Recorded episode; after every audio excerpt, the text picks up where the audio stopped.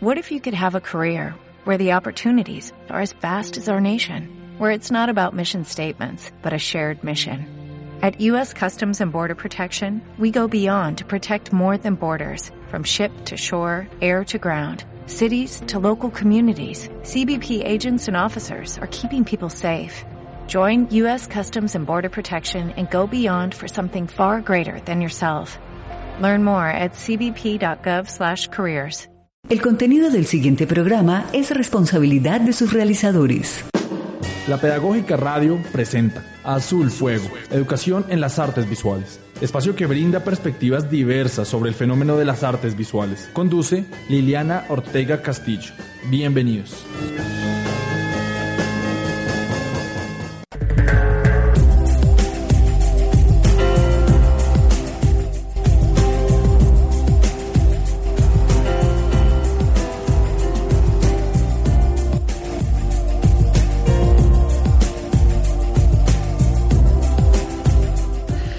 Bienvenidos a Azul Fuego, Educación en las Artes Visuales, programa de la Licenciatura en Artes Visuales de la Universidad Pedagógica Nacional.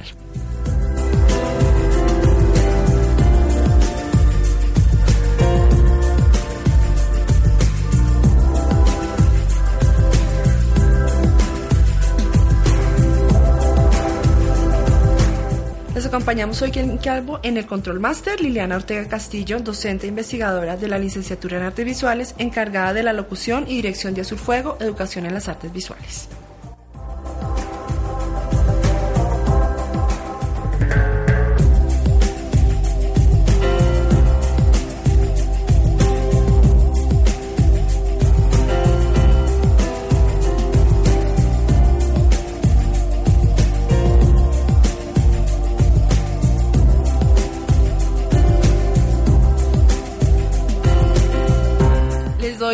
Saludo y una calurosa bienvenida a los oyentes habituales y a los que acaban de conectar y se integran a este espacio radiofónico, a la comunidad web de Azul Fuego, Educación en las Artes Visuales.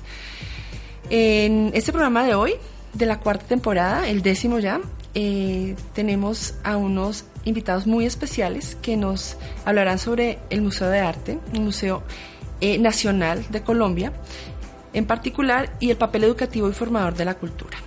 Entonces, les doy la bienvenida, Rodrigo Mayali Alejandro.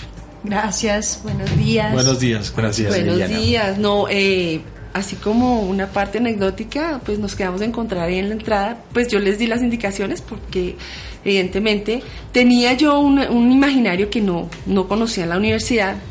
Y yo sorpresa, me encuentro que Alejandro es un egresado de la licenciatura en artes visuales. Entonces, bienvenido de nuevo a tu casa, casa. a la UPN. No, muchísimas gracias Liliana. Eh, para mí realmente es un placer, pero sobre todo un orgullo poder estar en este escenario y se siente como cuando uno vuelve a la casa de los abuelitos o de la mamá. Se- es imposible no sentir un cosquilleo bien bonito en el estómago de poder pisar la pedagógica nuevamente. Pues qué bonito también saber, y entonces ya te tengo como egresado, que algún día haremos programas de egresados, entonces si tú aceptas la invitación sería genial. Claro, con muchísimo gusto.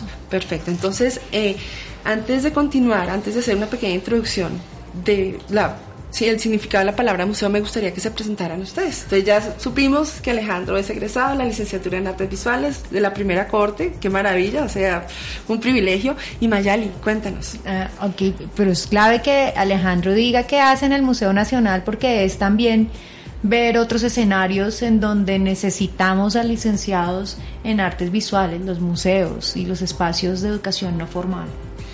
Pues bueno, yo soy educador del museo, mediador, es como nos estamos denominando actualmente. Eh, trabajé en varias exposiciones temporales como mediador, diseñando y realizando con los públicos distintas estrategias eh, alrededor de las exposiciones temporales que normalmente tenemos. También he diseñado eh, actividades y ha trabajado en proyectos como el proyecto Explorando Patrimonios y desde hace un tiempo para acá eh, soy formador de mediadores dentro del museo, dentro de algo que actualmente se llama curso de formación y voluntariado. Qué maravilla. Bueno, entonces ahora le damos la palabra a Mayali. Bueno, yo soy Mayali Tafur, yo soy la jefe del Departamento de Acción Educativa y Cultural del Museo Nacional de Colombia, con el equipo de Alejo. Em, y este, este grupo es el encargado eh, de la experiencia del visitante o la experiencia del ciudadano en general con relación al Museo Nacional, que es como nos gusta verlos, no solamente pensar en lo que ocurre eh, al interior del museo, sino lo que ocurre eh, del museo en diálogo con la ciudadanía. Entonces estamos eh, en esa, yo estoy en la coordinación de ese equipo y ya. ¿Cuál es tu formación académica? Yo soy microbióloga. ¡Ay, qué maravilla! Eso me encanta. Eh, mi especialización en, pedagogía es de la Universidad Pedagógica Nacional. También soy egresada aquí de la, de la pedagógica. El cosquilleo es diferente, el que siente Alejo.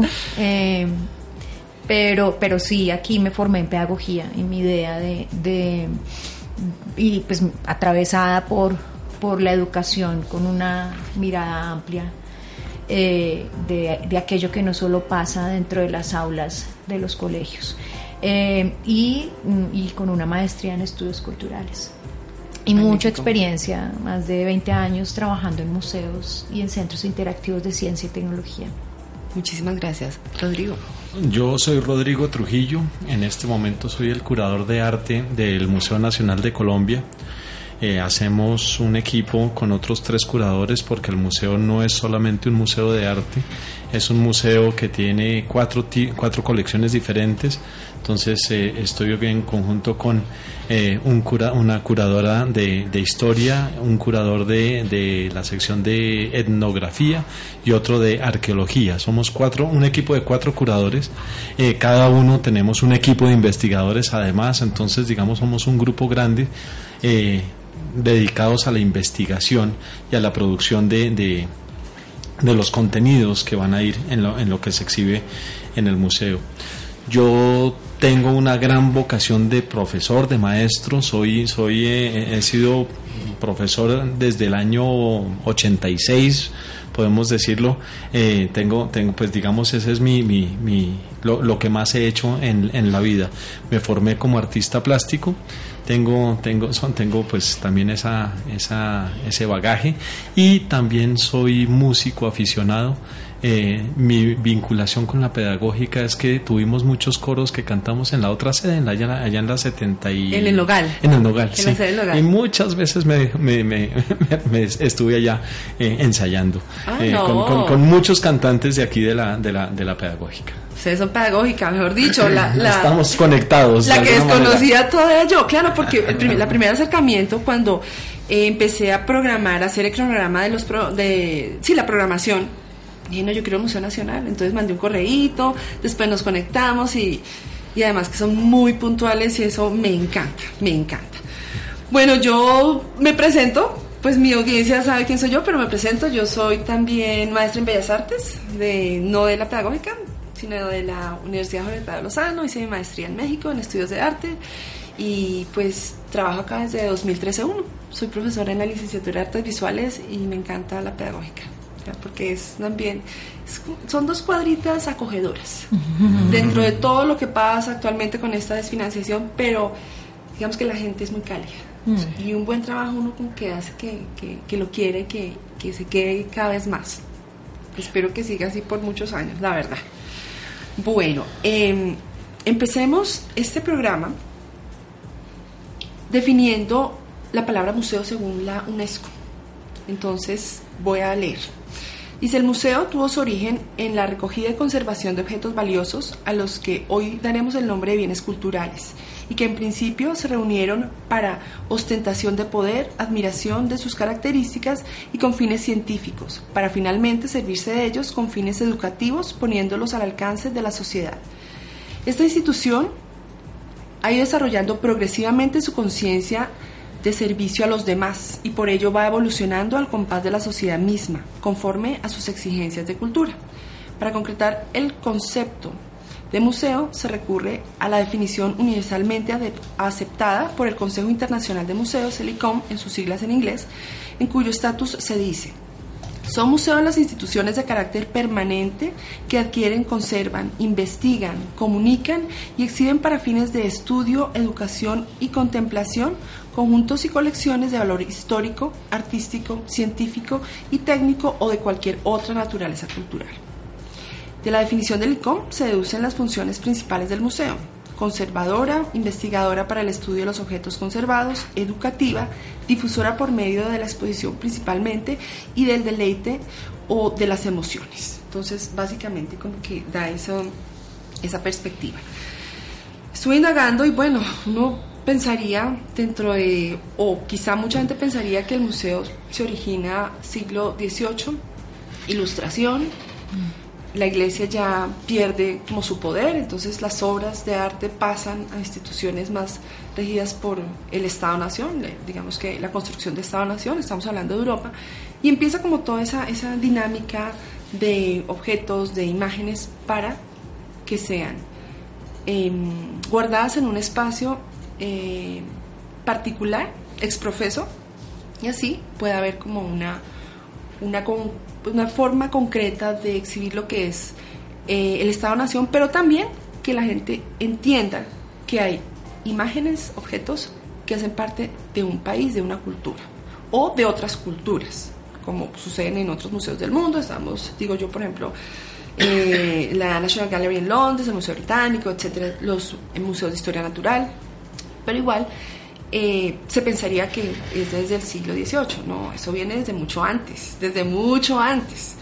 Pero antes de, digamos, profundizar, porque lo que nos interesa en este programa es el Museo Nacional, quisiera yo em, hacerles una pregunta a cada uno de ustedes. Entonces, ¿qué significa la palabra museo? Y eso es, creería yo, o quisiera yo más bien que fuera subjetivo, de acuerdo a sus experiencias, pero la palabra museo es para cada quien, no creo que sea la misma. Entonces empecemos con las damas, Mayali.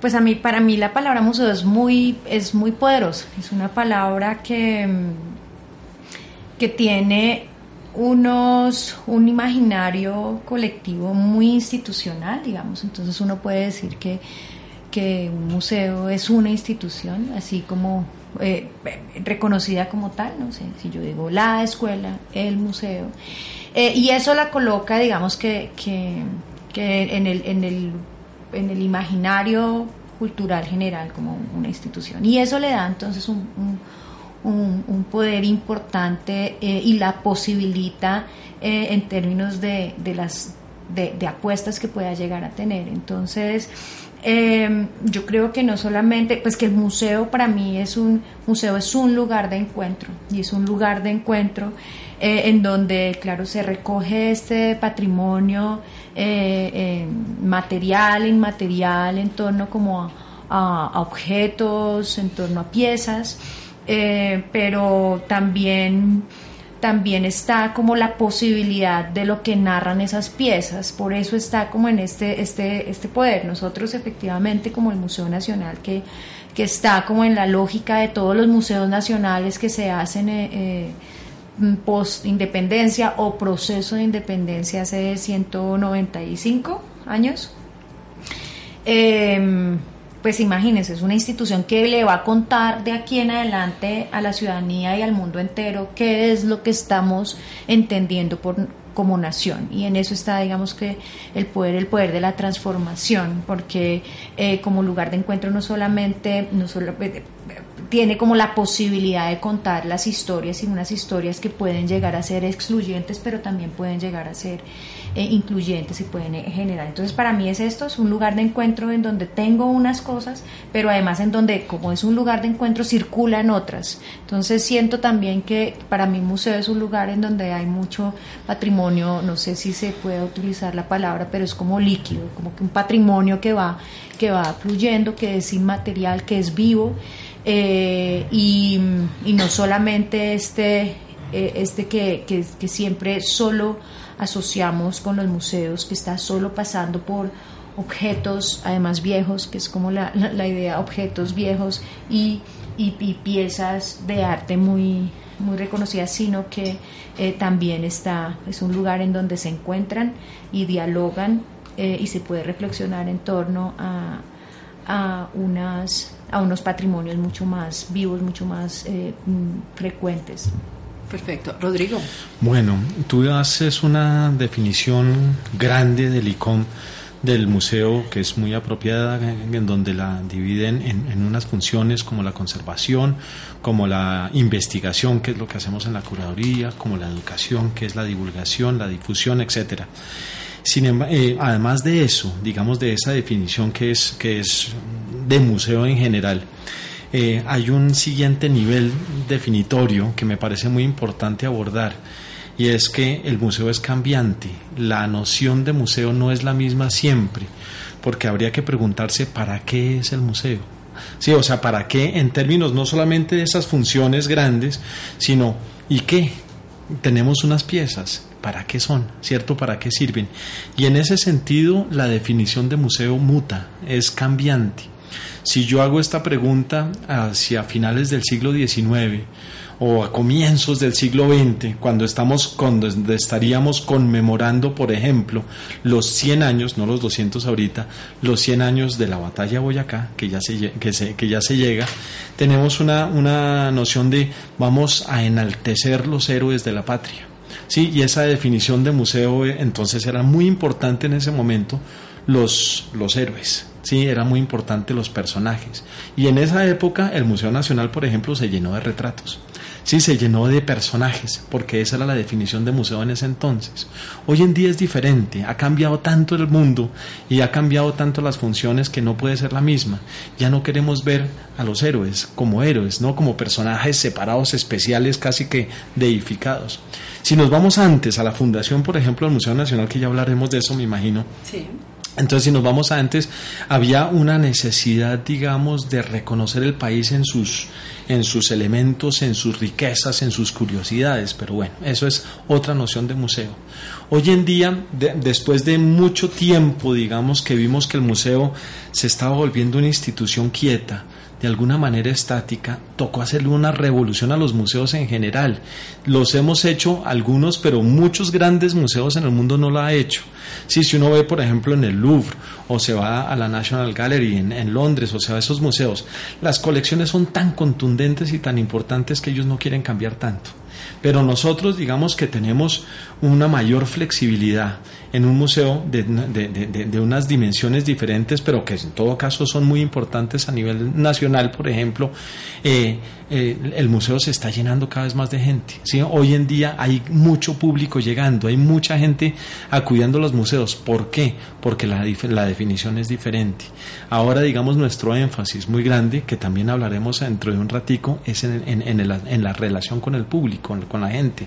Entonces, para mí, el museo en este momento es un sitio dinámico donde hay un diálogo muy cercano entre las colecciones que están ahí en todo caso y el público. O sea, hay un diálogo muy cercano entre, en, relación con la gente y es cómo yo como visitante del museo me relaciono con ese patrimonio, me relaciono con esos objetos. Y aquí ya el valor del objeto como tal, como curiosidad, como un, como lo que decía Mayali, los objetos viejos, ¿sí? ya digamos está pasando casi que a un segundo plano donde es para mí como visitante qué relevancia tiene ese diálogo que tengo con la colección. Ahora, el museo sigue siendo un lugar de objetos, o sea, eso no puede, no puede perderse, pues está el patrimonio y están los objetos, y ese objeto tiene, es portador de, de, una información casi que mágicamente, ¿no? Hay una, hay un, lo que diría Benjamin, como un aura en el objeto. Correcto. Sí, o sea, hay una, hay, hay, una, hay algo que, que facilita esa, esa, esa, ese enriquecimiento del visitante gracias a que estoy viendo, ah, ese objeto especial, esa obra de arte, ese, ese, ese documento histórico o ese, o, esa, o ese objeto que sirvió para algo en tiempos prehispánicos, qué sé yo, o el etnográfico, lo sé. Cuando yo veo el objeto, el objeto dispara algo que no se ve en las aulas de clase. ¿sí? O sea, que no está en, la, en, en, en la, simplemente en la teoría de las, de, las aulas universitarias o de los colegios.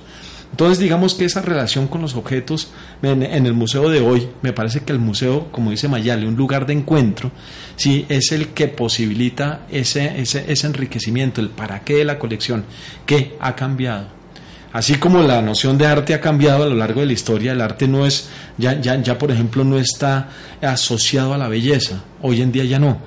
Tenemos otras, otras definiciones. En un momento lo fue. El arte se modifica en su definición, el museo se modifica en su definición. Cada vez, por fortuna, es más dinámico y le estamos apostando a ese dinamismo. Perfecto, Rodrigo. Alejandro, ¿qué es para ti la palabra museo? Bueno, eh, sin duda estoy muy de acuerdo con lo que dice tanto Rodrigo como Mayali.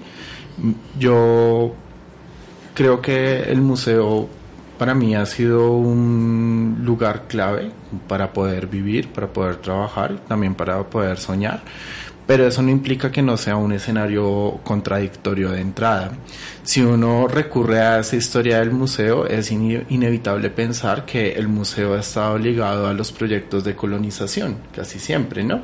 Entonces, si uno mira la historia de los grandes museos, eh, se conforman gracias a las colecciones que eran extraídas de distintos lugares de las colonias que tenían, ¿no? Pues el British Museum es un claro ejemplo de cómo funcionaba.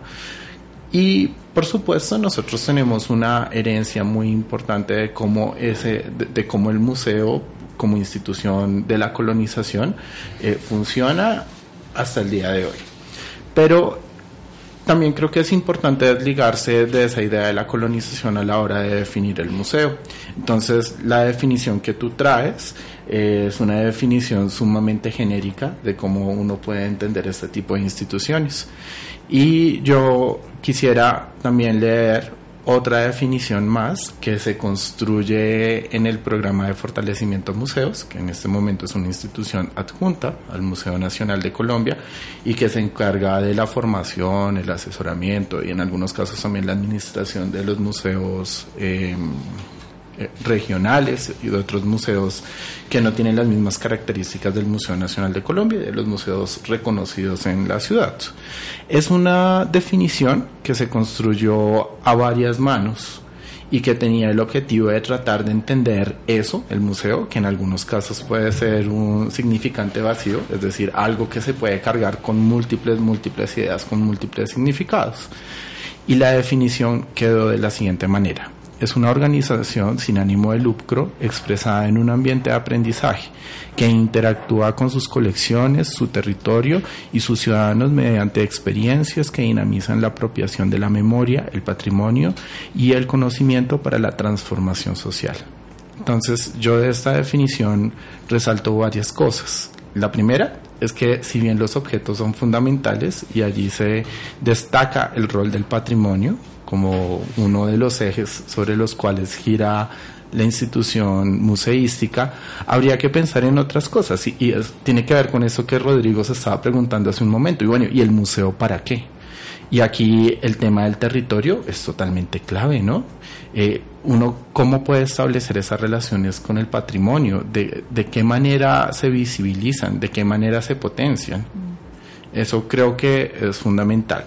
Habla de los ciudadanos por supuesto, los objetos, sin alguien que los contemple, sin alguien que los valore, sin alguien que les dé sentido, sin alguien que los ponga a hablar entre sí, sin alguien que los signifique, pues tampoco tendría mucho significado. Estaríamos pensando en eso o en algún momento del Museo Nacional donde las únicas personas que tenían entrada eran los académicos, las personas letradas y las personas de las élites bogotanas pero hoy en día pensar en un museo tiene que pensar en un museo de puertas abiertas, en un museo que interpele a las personas y que les permita construir diálogos entre sí.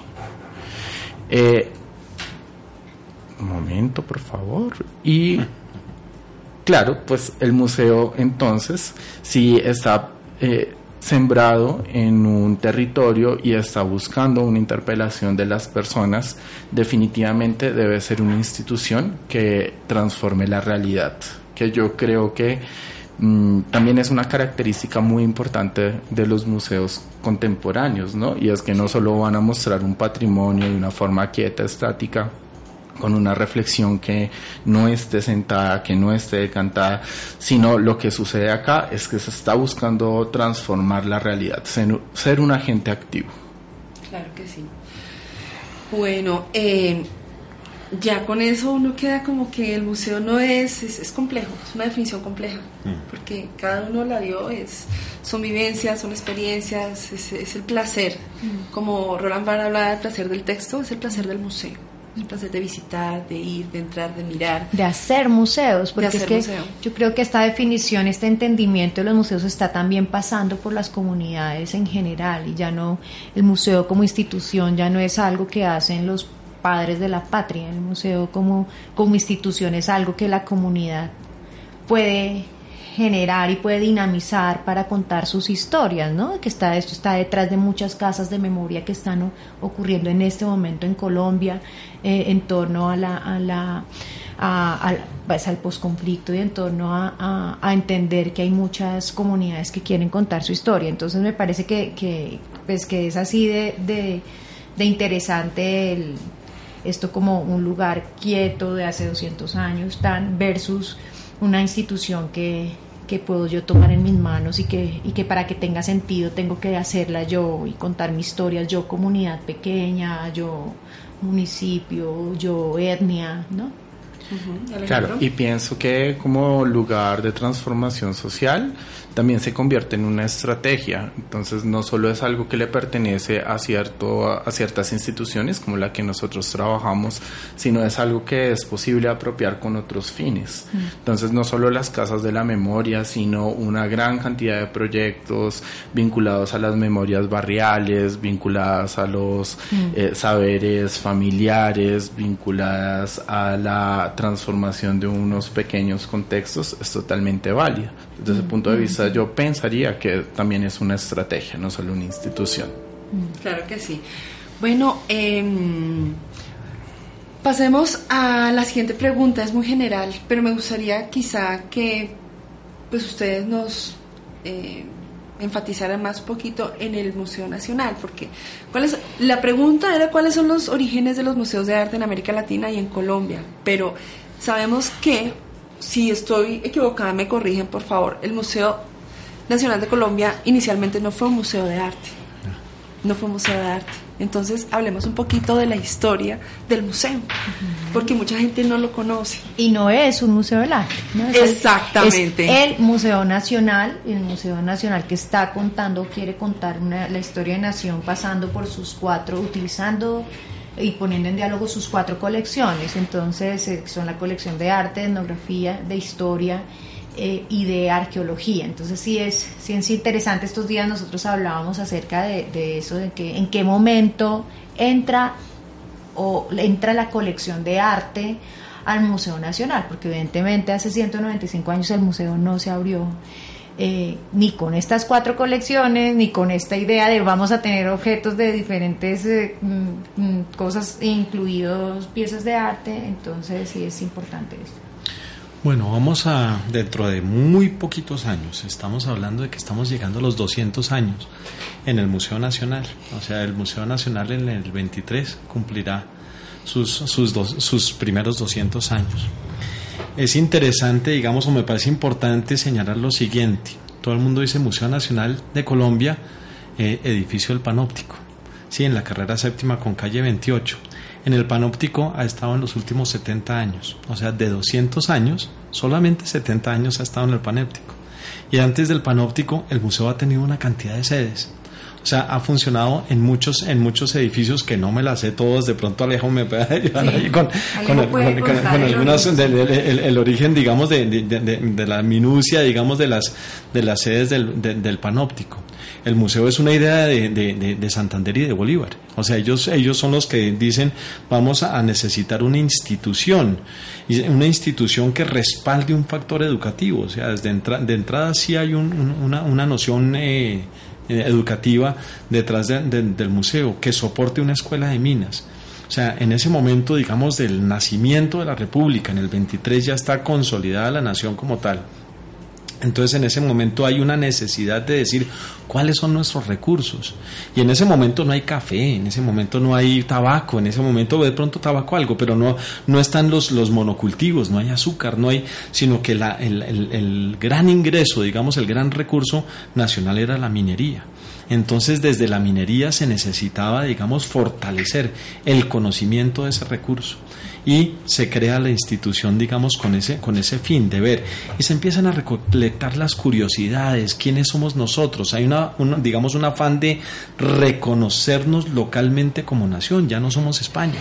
Entonces, ¿quiénes somos nosotros? ¿Cómo somos? Y, em, empieza, se empieza a recoger, digamos, esas, esas, esas curiosidades. Primero es un museo de historia natural. Es un museo de historia natural y una escuela de mineralogía, justamente. se llama. Exactamente. El proyecto buscaba, como Rodrigo lo dice, hacer un reconocimiento de los recursos naturales, de los recursos minerales, y tenía eh, la tarea de poder lograr el financiamiento de esa naciente república. Pero por otro lado, también estaba encargada de formar a los que hoy en día serían profesionales que estarían a, cargo de esas tareas vinculadas a la disección, a la botánica, a la taxidermia, pero también a la explotación de los distintos recursos minerales dentro del país. ¿Ellos tenían relación en algún momento con la universidad, así se genera la Universidad Nacional de Colombia?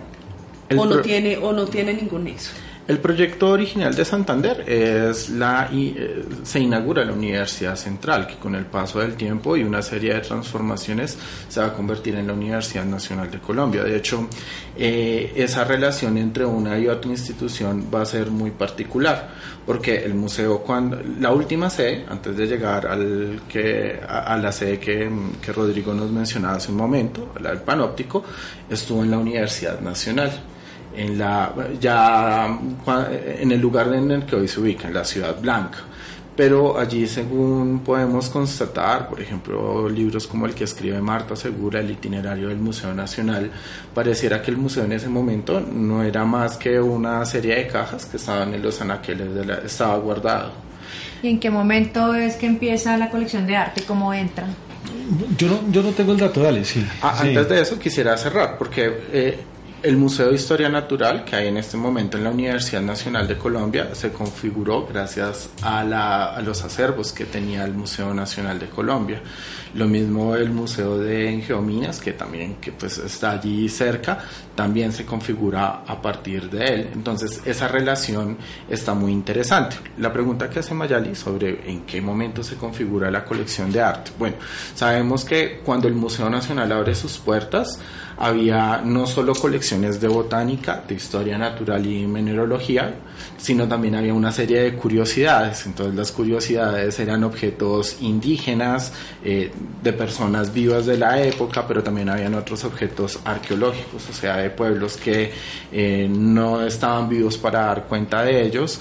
Y también al mismo tiempo, teniendo en cuenta que el museo abre sus puertas el 4 de julio de 1824 empiezan a ingresar una serie de acervos de objetos que hablaban pues, de los próceres de la independencia.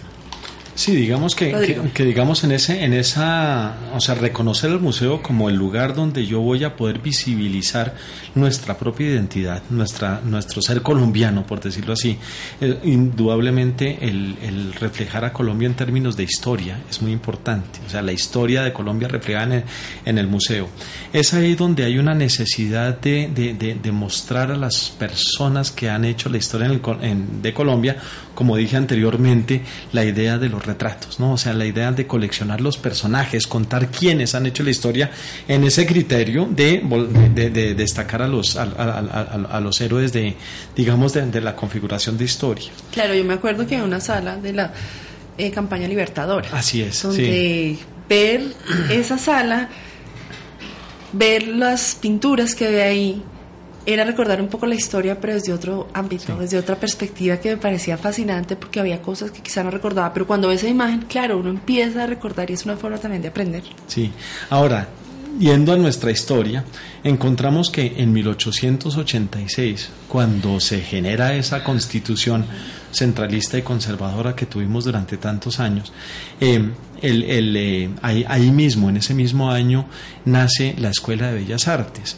Entonces, ahí hay, un, ahí hay un asunto muy importante. ¿Quiénes son los que pintan los retratos? Pues los artistas, los buenos pintores, que no solamente pintan retratos. Entonces, digamos, salen a la Escuela de Bellas Artes con una formación académica importante. Acevedo Ordenal, Epifanio Garay, todos estos artistas, eh, después Santa María, todos, los, todos los, los, los que reconocemos como los pintores académicos, ellos son los que están produciendo objetos que van a entrar al museo para contar su historia, pero también están produciendo otra serie de pinturas muy importantes dentro de, dentro de nuestra historia que, que, también van a ser parte del acervo. Entonces poco a poco iba entrando, digamos, las colecciones de arte a, ser, a, a formar parte y eso se ha convertido en que es uno de los cuatro pilares de las colecciones del museo. Ok, perfecto. Entonces hacemos una pausa institucional y después de la pausa vamos a escuchar una canción de un grupo estadounidense que se llama America y la canción es A Horse with No Name.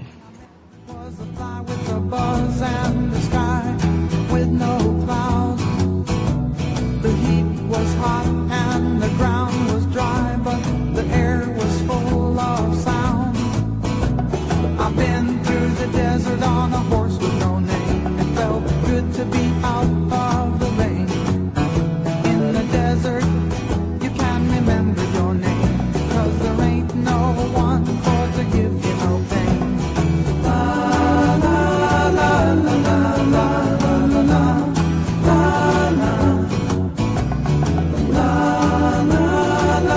la la la la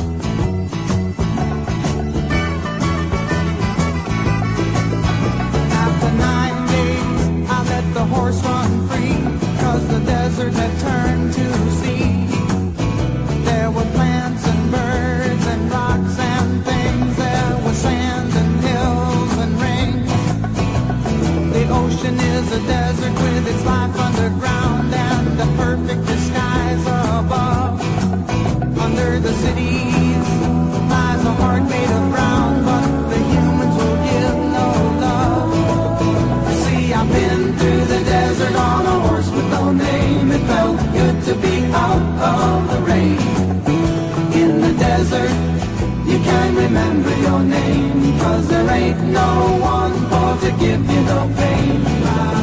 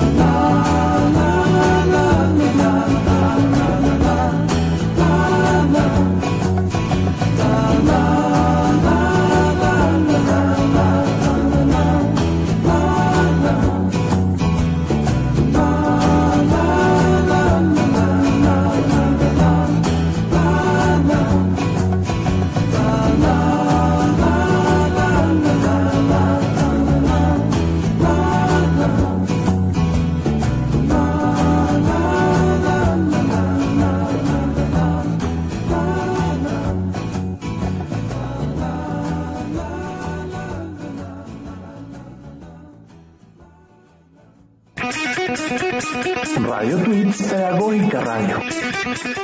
Leer y escribir comprende una estructura, una forma. Sin embargo, también es significar. Es que cada palabra cobra un sentido desde las experiencias de cada niño. Mi nombre es Nicole Santana. Encuentre más de estos Radio Tweets en arroba pedagógica radio en Twitter.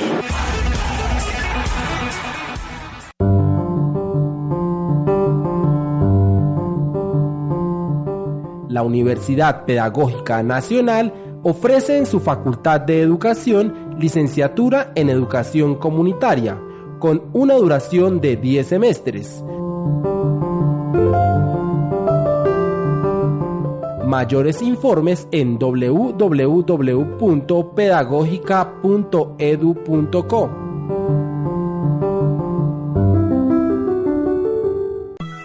La Pedagógica Radio, voces y sonidos que enseñan.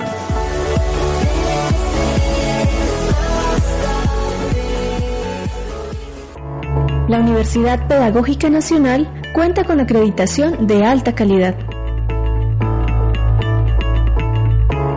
Por su reconocido papel en defensa de la educación pública, la UPN participó en la construcción y aprobación de los artículos de la reforma tributaria que asignaban el 40% de medio punto de IVA social para la educación superior pública y la continuidad del impuesto a la renta y complementarios antiguo CRE, que, aunque luego se frustraron en parte, recibieron también su reclamo cuando en 2017 se logró la inclusión de 100 mil millones para las universidades del Estado en el presupuesto general de la Nación 2018. Intégrate. Une tu voz a la Pedagógica Radio. Voces y sonidos que enseñan.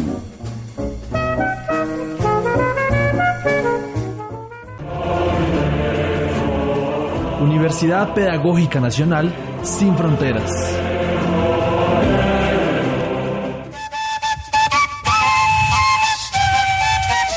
Buenos días, mucho gusto. Mi nombre es Héctor Navarro Paredes. Les estoy hablando desde el municipio del Carmen de Bolívar, Vereda Bonito, parcela número 14, Villa Mariluz. Campesino orgulloso de pertenecer a la unidad de restitución de tierra. Hoy, a los estudiantes de la Universidad Pedagógica Nacional, les quería hacer llegar un mensaje de solidaridad, cariño y afección para ellos. Acuérdense que la posición de ustedes es salir adelante para educar el futuro de nuestro país. Y qué orgullosos se sentirían nuestros hijos y los hijos de los que ustedes más adelante, cuando sean todos unos profesionales, lleguen a educarlos. Yo humildemente les pido con cariño y humildad de que no desaprovechen la oportunidad que tienen y que Dios les ha brindado en esta vida para salir adelante.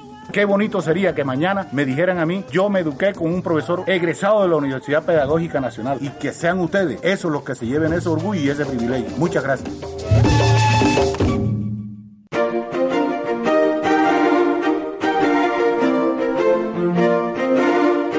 La Universidad Pedagógica Nacional y la Facultad de Humanidades ofrece el programa en Maestría en Enseñanza de Lenguas Extranjeras con una duración de cuatro semestres con doble titulación para el énfasis en francés.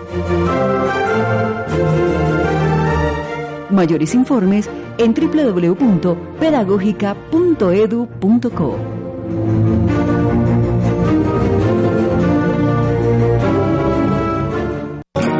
Bienestar para un buen vivir. El programa de deporte y recreación de la UPN ofrece talleres en masculino y femenino para los siguientes deportes. Fútbol sala, Baloncesto, voleibol, fútbol, también en tenis de campo, taekwondo, natación, ultimate, tenis de mesa, ajedrez. Levantamiento olímpico de pesas, y karate. Mayor información en el portal web www.pedagogica.edu.co, subdirección de bienestar universitario o campus calle 72, primer piso, edificio P.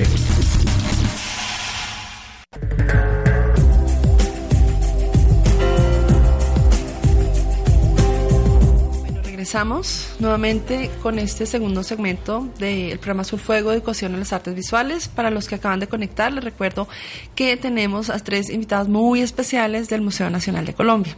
Estamos con Alejandro, egresado, con Mayali Tafur, también egresada, y con Rodrigo Trujillo, que no es egresado, pero es artista también, y, y siempre está conectada, siempre tienen de alguna u otra manera conexión con la Universidad Pedagógica Nacional. Bueno, nosotros nos quedamos en... ¿Qué, Alejandro? Estábamos hablando sobre el origen de la colección de arte en Correcto. el museo. Mm, hay algo que yo quiero poner sobre la mesa y es que los objetos del museo tienen múltiples lecturas. Entonces es- era muy interesante cuando llegaban esos objetos que provenían de los próceres, de sus familias, que habían tenido una serie de relaciones fundamentales con ese momento de la historia de nuestro país, pero con el paso del tiempo y teniendo en cuenta la forma en la que se van construyendo las colecciones, es a veces un poquito difícil saber, bueno, ¿y esto qué es? ¿Será que este es un objeto artístico o será que este es un objeto histórico? Entonces, eh, ahí hay una, una- un asunto bien interesante que, que, que yo creo que se puede problematizar y se ha problematizado por un buen tiempo en el museo, porque es difícil. Eh, por otro lado, también quería pensar en lo que está sucediendo hoy en día dentro del museo, pero que también tiene que ver con esa indefinición o con la no posibilidad de saber muy bien a qué colección pertenece cada objeto. Entonces, en algún momento, este museo sí se construía a partir de los objetos de las élites y de esos objetos que procedían principalmente de la Escuela de Bellas Artes pero lo podríamos contrastar de una forma muy interesante con lo que con una de las exhibiciones que hay hoy en día y es una pieza que va a estar en una de las salas del proyecto de renovación que es una maqueta realizada por ex habitantes del Bronx entonces uno podría pensar, es de la colección de etnografía, pero por la forma en la que está hecha y por las reflexiones que suscita, eh, probablemente uno podría pensar que tiene valores de corte artístico. Entonces es un objeto que no es realizado por un artista profesional. Que se está realizando en este momento, ¿no? Eh, Es performática justamente, re- eh, requiere de la participación de ellos, y eh, no, no solo que vayan y peguen el papel y pongan los muñequitos, sino que vayan contando sus historias de cómo habitaban ese territorio, de qué era lo que sucedía, cómo configuraban sus familias, pero también otras cosas malas, las que conocemos que suceden allí. Entonces está muy chévere pensar que el Museo Nacional no solo es un lugar donde el arte de A mayúscula tiene un lugar, sino hay otras formas que también están allí presentes. Yo también quisiera mm, decir que todo esto que escuchamos no es una historia que está acabada, ¿no? Ahorita tenemos unos datos, nos estamos hablando de cosas que han ocurrido a lo largo de 200 años. Eh, y, es importante que sepamos que un- una de las, de las cosas que hacemos al interior del museo, en términos de las curadurías, cada curaduría tiene un grupo de investigadores, investigadoras que trabajan en estos temas están eh, buscando y están entendiendo cosas sobre la colección, sobre objetos de la colección, sobre el origen de estos objetos, sobre el uso de estos objetos. Eh, esto me parece a mí también fascinante, porque esta idea que tiene uno de museo es que tiene como, como objetos que están acabados de los que lo sabemos todos, ¿no? Y por ejemplo, en una última, las- en la sala que la última sala que inauguramos a la que todos están bienvenidos es en la, la sala Tiempo sin Olvido y hay un objeto que uno lo ve y, resulta que los arqueólogos no tienen ni idea para qué se usaba y uno cree que en los museos eh, pues se sabe todo lo que los museos tienen y resulta que no. Entonces este, este tema de la historia, del origen de las colecciones, de los lugares de, de, de- de donde provenía, sigue estando y sigue siendo uno de los centros de investigación, no solamente los investigadores del museo, sino de investigadores a nivel nacional e internacional que están interesados en ciertas, en ciertas piezas o en ciertas historias que cuentan estos, estas piezas, estos objetos de los, de los museos. Entonces también para que veamos al museo como un lugar eh, donde es fuente de investigación y de inspiración para otras investigaciones y que hay mucho todavía por, eh, por conocer. Cuéntanos esa, esa parte de la historia de investigación que nos estabas contando en la pausa sobre la malla, este, el objeto. La cota de La malla.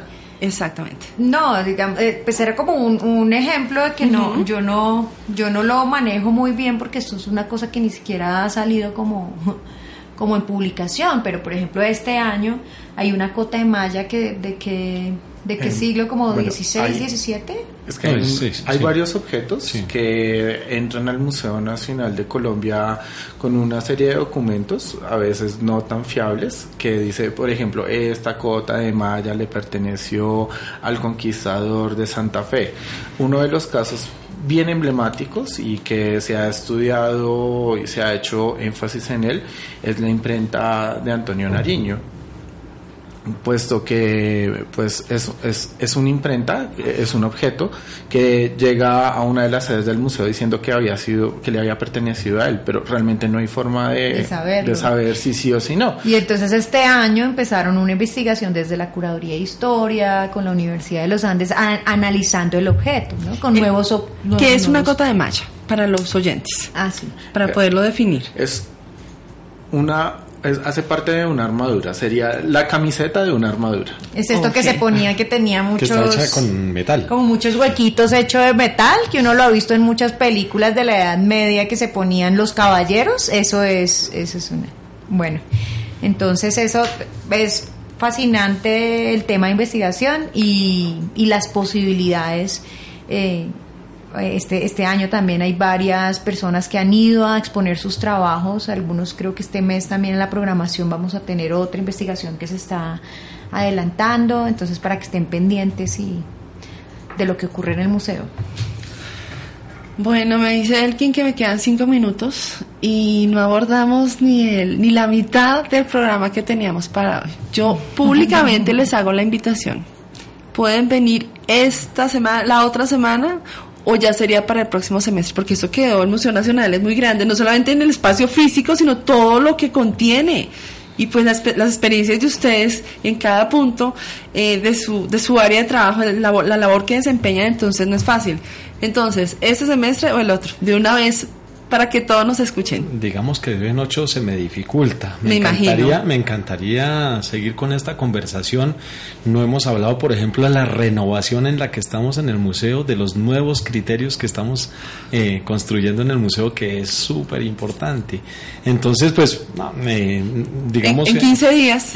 eh, no. ¿Les queda complicado? No, yo sé, les queda Sí, sí, sí, sí, complicado, sí. pero... Nosotros sí podríamos. Ah, no, no, no, es en... Yo no estoy. Puedes en ocho días. No, en No, no 15. puedo. El viaje es en Sí, 15. sí. De- des- después sí, pero O sea- diga- digamos sí, sí, sí, desafortunadamente tengo En tres semanas. ¿El 22? el 22 sí puedo. Perfecto, El entonces ya 22. el 22 de noviembre.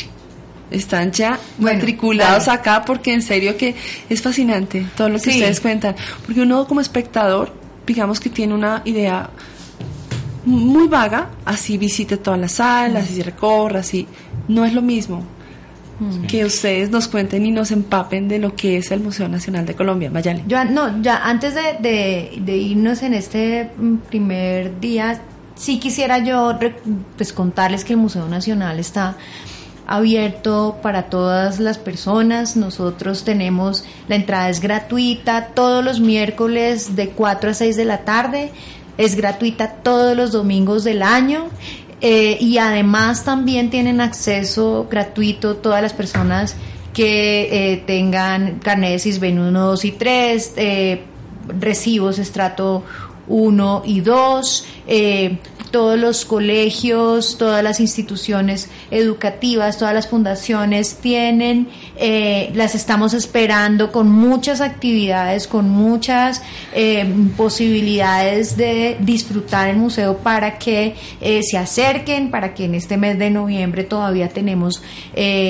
pues nos queda todavía eh, este, este mes para que puedan ir allá a- al museo y también que se enteren de que tenemos, luego hablaremos como de la apuesta educativa y cultural del museo, pero también tenemos eh, una, una apuesta por eh, eh, diferentes acercamientos a las músicas colombianas y del mundo. Hacemos en el Museo Nacional de entrada gratuita entre 20 y 30 conciertos al mes, cada mes eh, de entrada gratuita pa- en el Auditorio Teresa eh, Cuervo para que ustedes se, se enteren y vayan. Es un, un espacio en el que pueden ir en familia, pueden ir con amigos, con amigas, con, con sus estudiantes. eh, bueno, mejor dicho, es importante, eh, allá súper esperados y esperadas todos. Muchas gracias, Mayali. Alejandro, ¿tú querías terminar Sí, quería... la información? Pues teniendo en cuenta que los museos no son estáticos, tampoco son lugares donde se encuentran únicamente cosas viejas, aunque claro que las hay, vale la pena invitar a las personas que ya hayan ido, porque el museo se ha estado transformando y si ustedes fueron hace dos meses es probable que si van hoy en día encuentren un museo renovado con cosas nuevas por conocer y por experiencias interesantes que los esperan allí en este escenario, Museo Nacional de Colombia. Pues ya saben, ahí tienen la invitación. Pues solo de verdad me resta agradecerles que hayan aceptado venir, porque de hecho no nos conocíamos solamente por internet con Mayali y fue una súper agradable sorpresa. Entonces, Rodrigo, muchas gracias, Mayali, Alejandro, y ya saben que en tres semanas pues nos vemos acá para Bueno, continuar la charla, gracias. porque fue un diálogo, básicamente. Gracias por la invitación. ok, gracias. No, a ustedes. Eh, vamos, eh, mientras nos despedimos, vamos a escuchar la última canción que se llama I Need You de America. Les agradezco a ustedes por estar con nosotros, por escucharnos semana a semana en Azul Fuego, Educación en las Artes Visuales. Este programa se realizó gracias a María Carolina Alfonso Gil en la dirección de la emisora, en el control máster Elkin Calvo, en comunicaciones David Alejandro Hernández Bastidas, en producción Yolanda Barrantes y Liliana Ortega Castillo, docente investigadora de la licenciatura en Artes Visuales, quien dirige y conduce. Agradezco a nuestra comunidad Azul Fuego, Educación en las Artes Visuales. Este es un espacio radial de la licenciatura en Artes Visuales de la Pedagógica Radio. Voces y sonidos que enseñan de la Universidad Pedagógica Nacional. Los pueden sintonizar en internet descargando la aplicación TuneIn en sus dispositivos móviles o si desean comunicarse vía correo electrónico, escríbanos por favor al correo institucional azulfuego@pedagógica.edu.co. Los espero en una próxima emisión y que tengan una muy buena semana. Hasta pronto.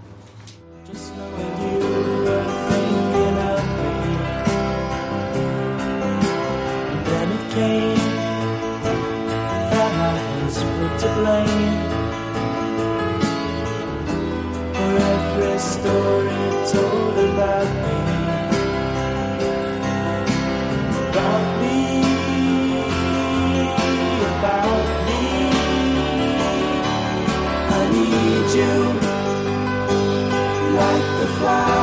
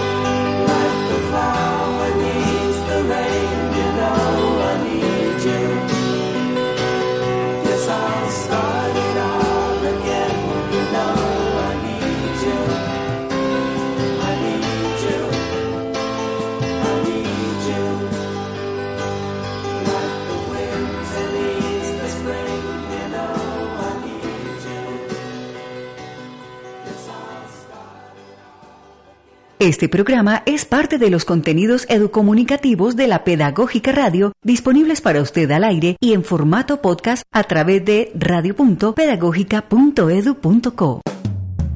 Quédate con las voces y los sonidos que enseñan de la Pedagógica Radio.